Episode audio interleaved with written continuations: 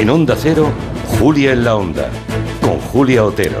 Pues sí, entramos en la última semana de la campaña gallega y aún no le hemos dedicado el tiempo de reflexión del gabinete y este lunes parece un buen día, ¿no? Por todos los elementos nuevos que hemos conocido este fin de semana y también con la publicación hoy del último sondeo del CIS que mantiene abierta la posibilidad de un vuelco electoral.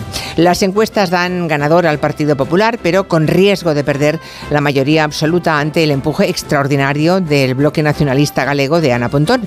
Nunca en 15 años las fuerzas de izquierda acariciaron siquiera esa posibilidad.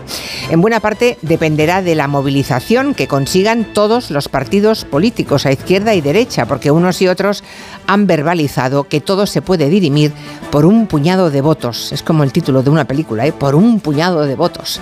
Bueno, según Iván Redondo, ex asesor áulico de Moncloa, la mayoría de la M30 puede ser sustituida por una mayoría transversal y periférica.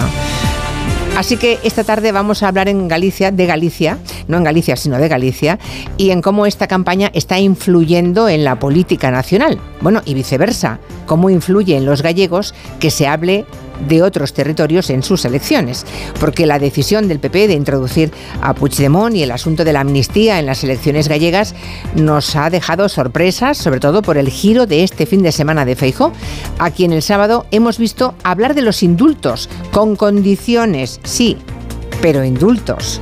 Y después de confesar también que después de las elecciones de julio barajaron durante 24 horas la amnistía que exigía Junts.